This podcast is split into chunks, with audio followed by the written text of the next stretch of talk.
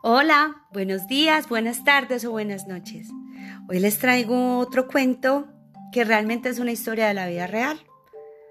Eh, se llama Ética y Vergüenza en la cara. En una carrera, el deportista Abel Mutai, representante de Kenia, estaba solo unos metros de la línea de meta, pero se confundió con la señalización y se detuvo pensando que ya había completado la carrera. El deportista español Iván Fernández estaba justo detrás de él y al darse cuenta de lo que estaba sucediendo, comenzó a gritar al keniano para que continuara corriendo, pero Mutai no sabía español y no entendió. Entonces el español lo empujó hacia la victoria. Un periodista le preguntó a Iván, ¿por qué hiciste eso? Iván respondió, mi sueño es que algún día podamos tener una especie de vida comunitaria. El periodista insistió, ¿pero por qué dejaste ganar a Kenia?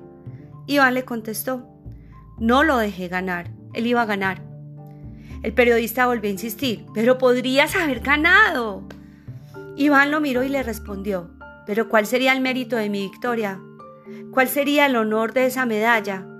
¿Qué pensaría mi madre de eso? Los valores se transmiten de generación en generación. ¿Y tú, qué valores le estás enseñando a tus hijos? No dejes que los principios se pierdan. Chao.